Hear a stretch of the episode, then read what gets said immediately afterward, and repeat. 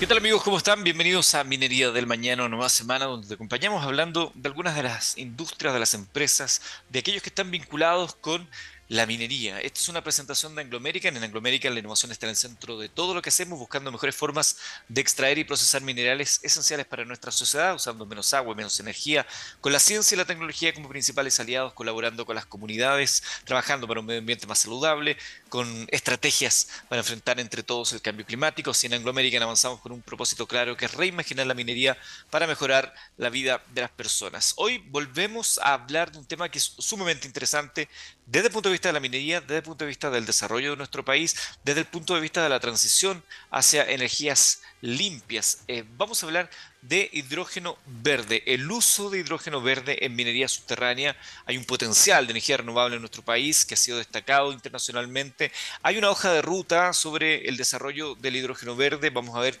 junto a Lorenzo Reyes, decano de la Facultad de Ingeniería de la Universidad Autónoma, avances en esta materia. Pero antes vamos a la música acá en texplus.com.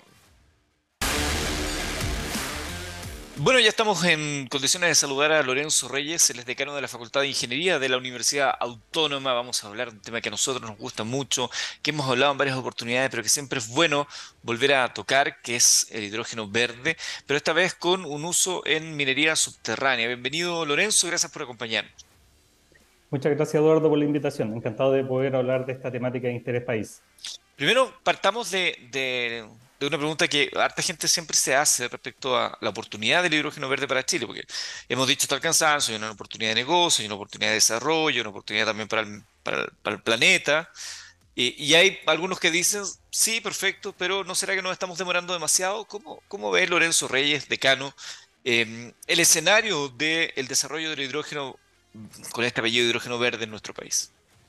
Efectivamente, Chile tiene un potencial renovable envidiable, comparable con la reserva de petróleo que tiene Arabia Saudita. Por lo tanto, Chile efectivamente tiene un potencial interesante de desarrollo de la industria de, y la economía del hidrógeno verde. Como tú señalas, Eduardo, creo que es necesario avanzar un poco más rápido. ¿Por qué? Porque la temática de hidrógeno verde ya está instalada a nivel global.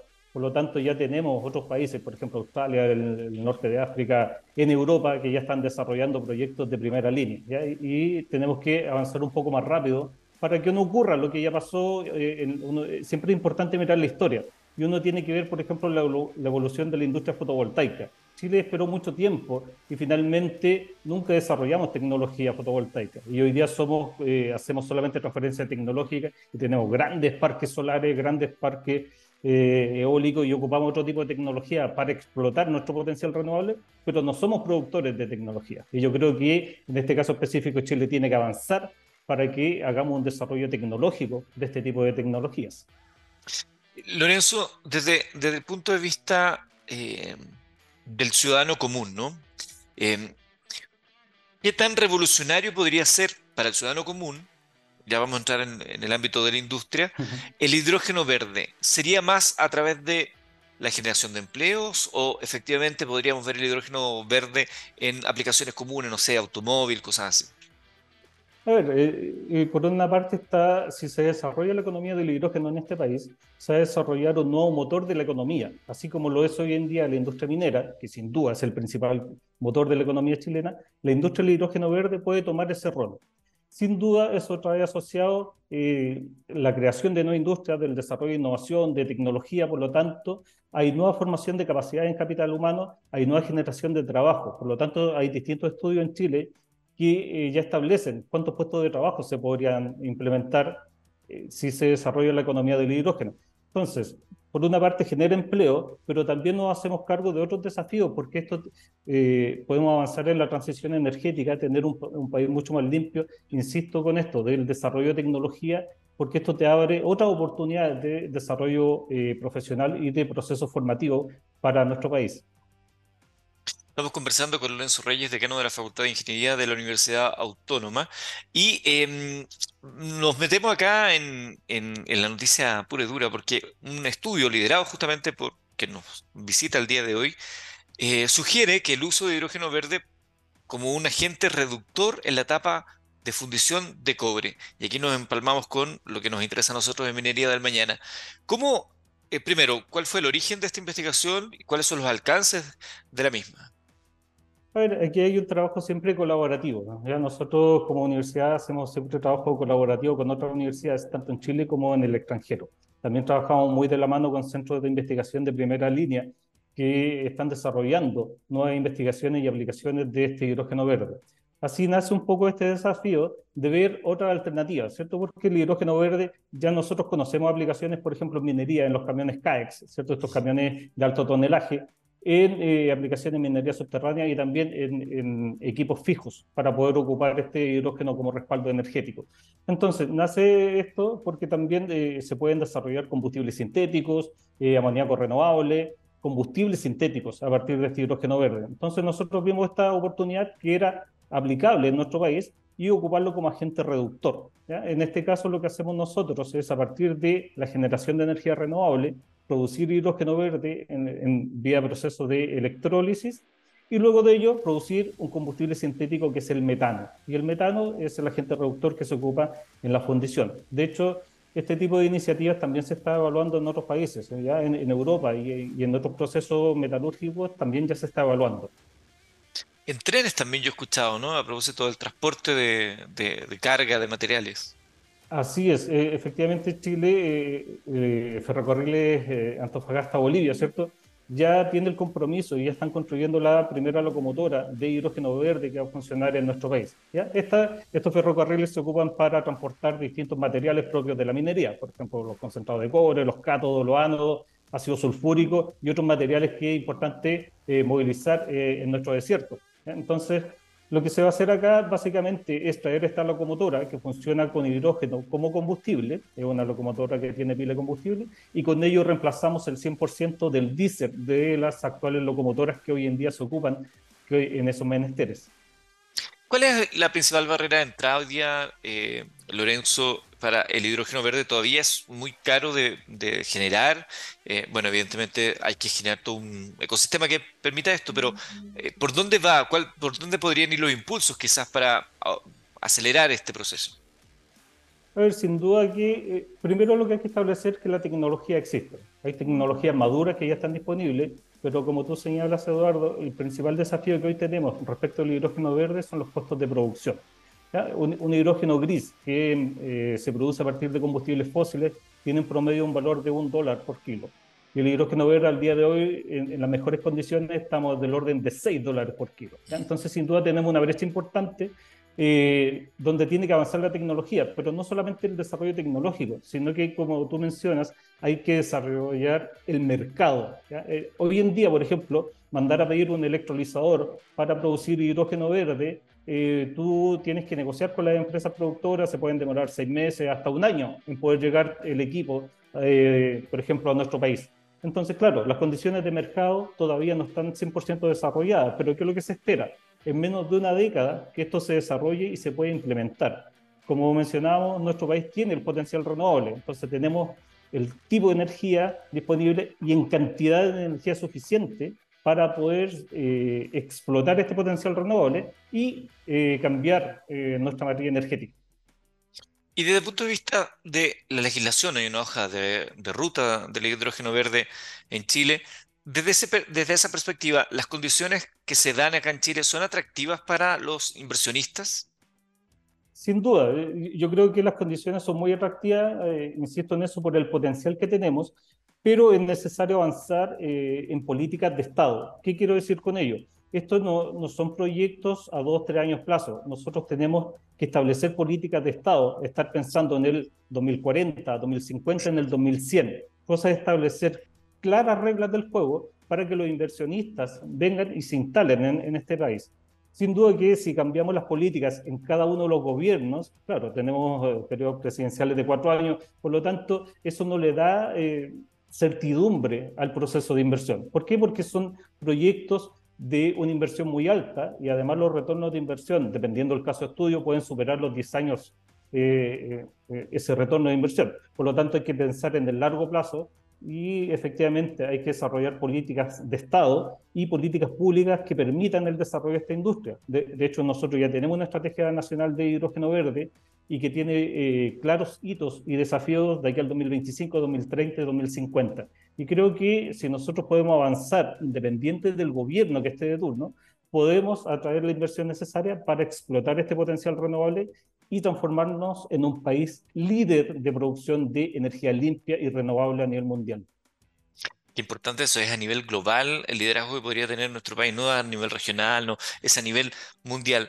Eh, Lorenzo, eh, esa, esta hoja de ruta, este, esto que planteamos recién para el hidrógeno verde que fue desarrollado en nuestro país y que se dice, eh, escuchó a muchos agentes de, del mercado, de los potenciales mercados, ¿le parece a usted o, está, o quedó conforme con los resultados de aquello, con esta estrategia nacional? sin duda nuestra estrategia nacional es bastante ambiciosa. Uno siempre tiene que comparar. Si uno compara nuestra estrategia nacional de hidrógeno verde, por ejemplo, respecto a la comunidad europea, es bastante ambiciosa. Somos un país pequeñito, pero yo creo que podemos ser un, un actor relevante en la producción de hidrógeno verde. Creo que también hay, hay condiciones geopolíticas que no son favorables. De, de hecho, no solamente tenemos el potencial renovable, los distintos estudios muestran que eh, tenemos el potencial para producir el hidrógeno verde al menor costo, incluido si eh, los costos de transporte. Lamentablemente Chile está literalmente al final del mundo y los principales mercados están en el hemisferio norte. Por lo tanto, pero independiente de ello, si incluimos los costos de transporte, igual somos competitivos. Entonces yo creo que tenemos que aprovechar esta oportunidad histórica que tiene Chile para ser uno de los líderes mundiales en la producción de hidrógeno verde. Yo, recuerdo que en, no sé, habrá sido mediados de enero, que hubo un, encuentro donde Corfo dio a conocer algunas iniciativas que, de, inversión para Chile, hablaban de más de mil millones de dólares, em, con proyectos en Antofagasta, otros en la zona sur, me acuerdo que estaba, no sé, había uno eh, con, con empresas reconocidas a nivel mundial que querían participar en el Green Power, Linde, Engie, no sé, eh, GNL Quintero, OCAP, entre otras. Así hay, distintas iniciativas que se han ido eh, apoyando financieramente, principalmente desde la Corfo. como mencionábamos, las inversiones en los proyectos de hidrógeno verde son muy fuertes.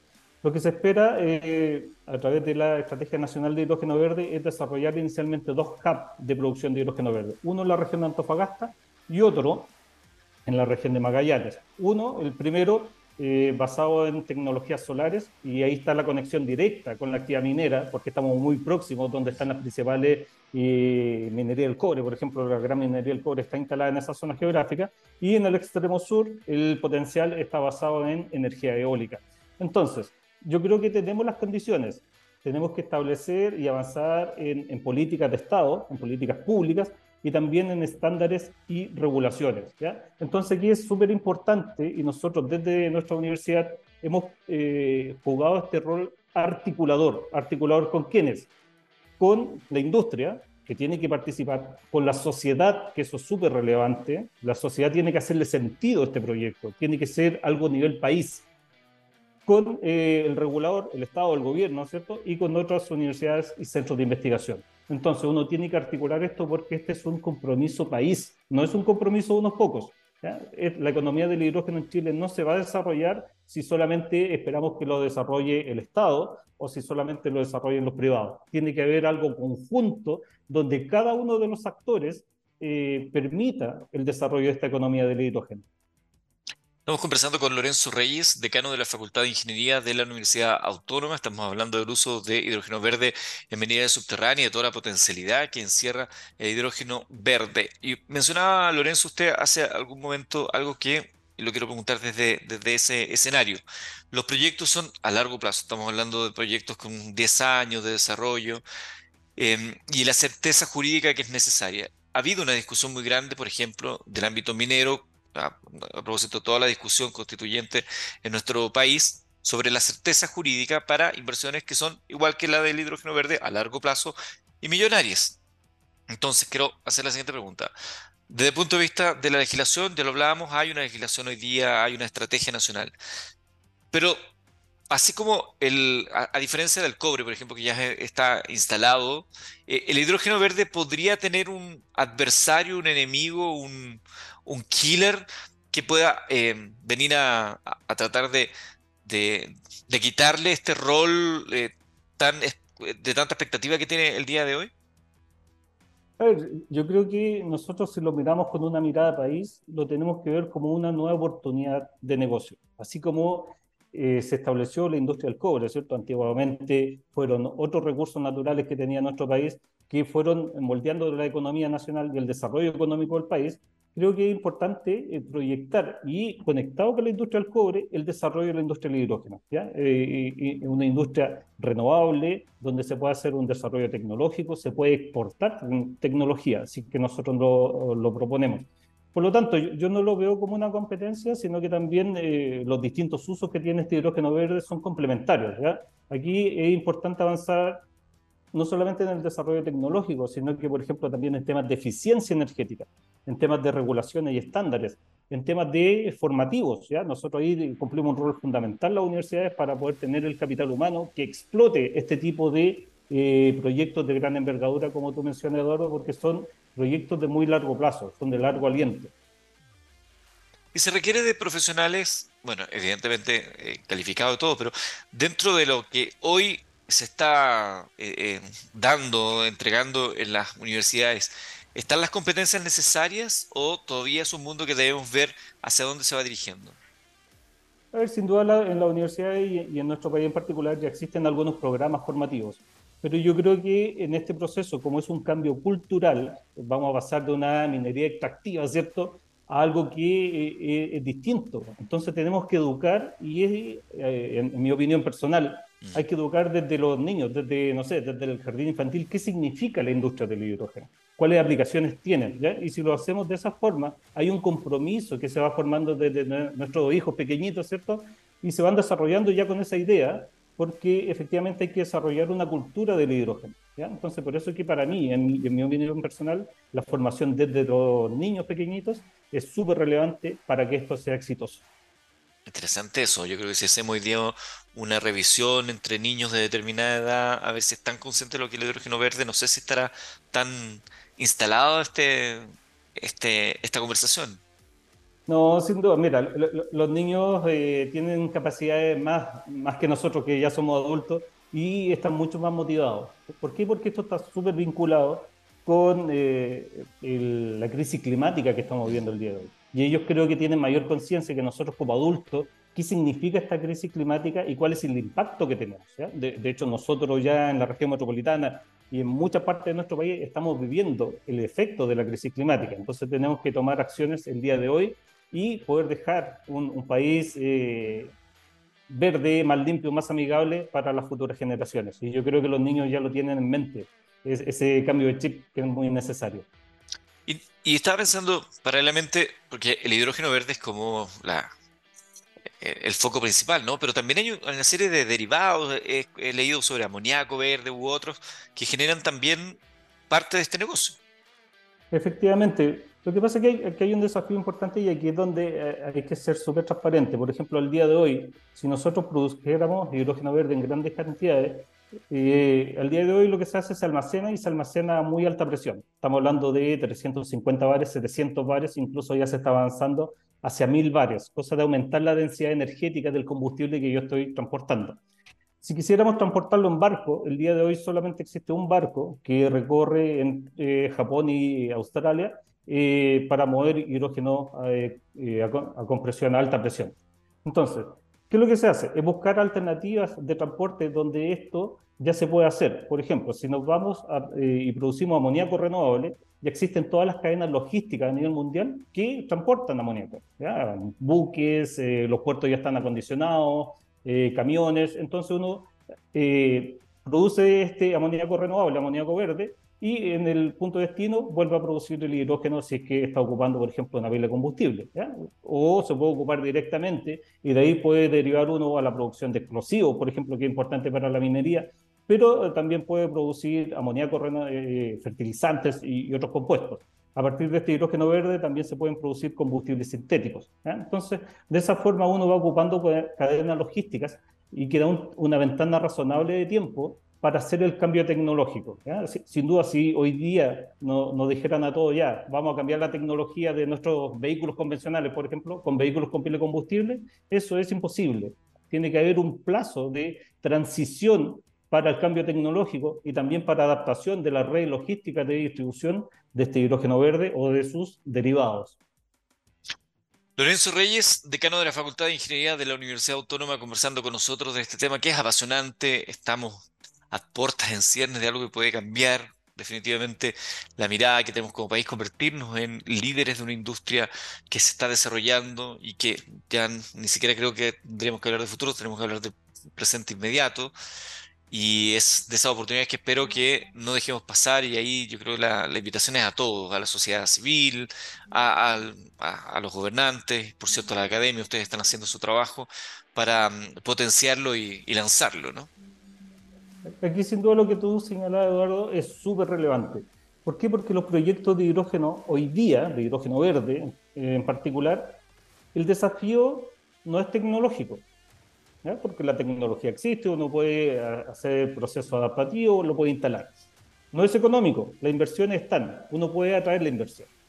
No son medioambientales. ¿Saben la principal dificultad que tienen hoy día los proyectos de hidrógeno? Tienen que ver con el trabajo con las comunidades hay una resistencia social para la instalación. De hecho, nosotros estuvimos hace muy poco en la región de Magallanes, en Punta Arenas, y conversamos con la industria y efectivamente hay sensibilidades sociales que hay que empezar a manejar. Entonces, por eso, como tú mencionas, Eduardo, este es un trabajo mancomunado y conjunto. Cada uno es un actor relevante ¿ya? y nadie se puede quedar detrás. ¿Por qué? Porque este es un cambio de mirada un cambio de quién va a jugar el rol principal en el desarrollo económico de nuestro país por, por, los próximos 100 años. Esto es de muy largo plazo porque está sustentado en una fuente renovable de energía.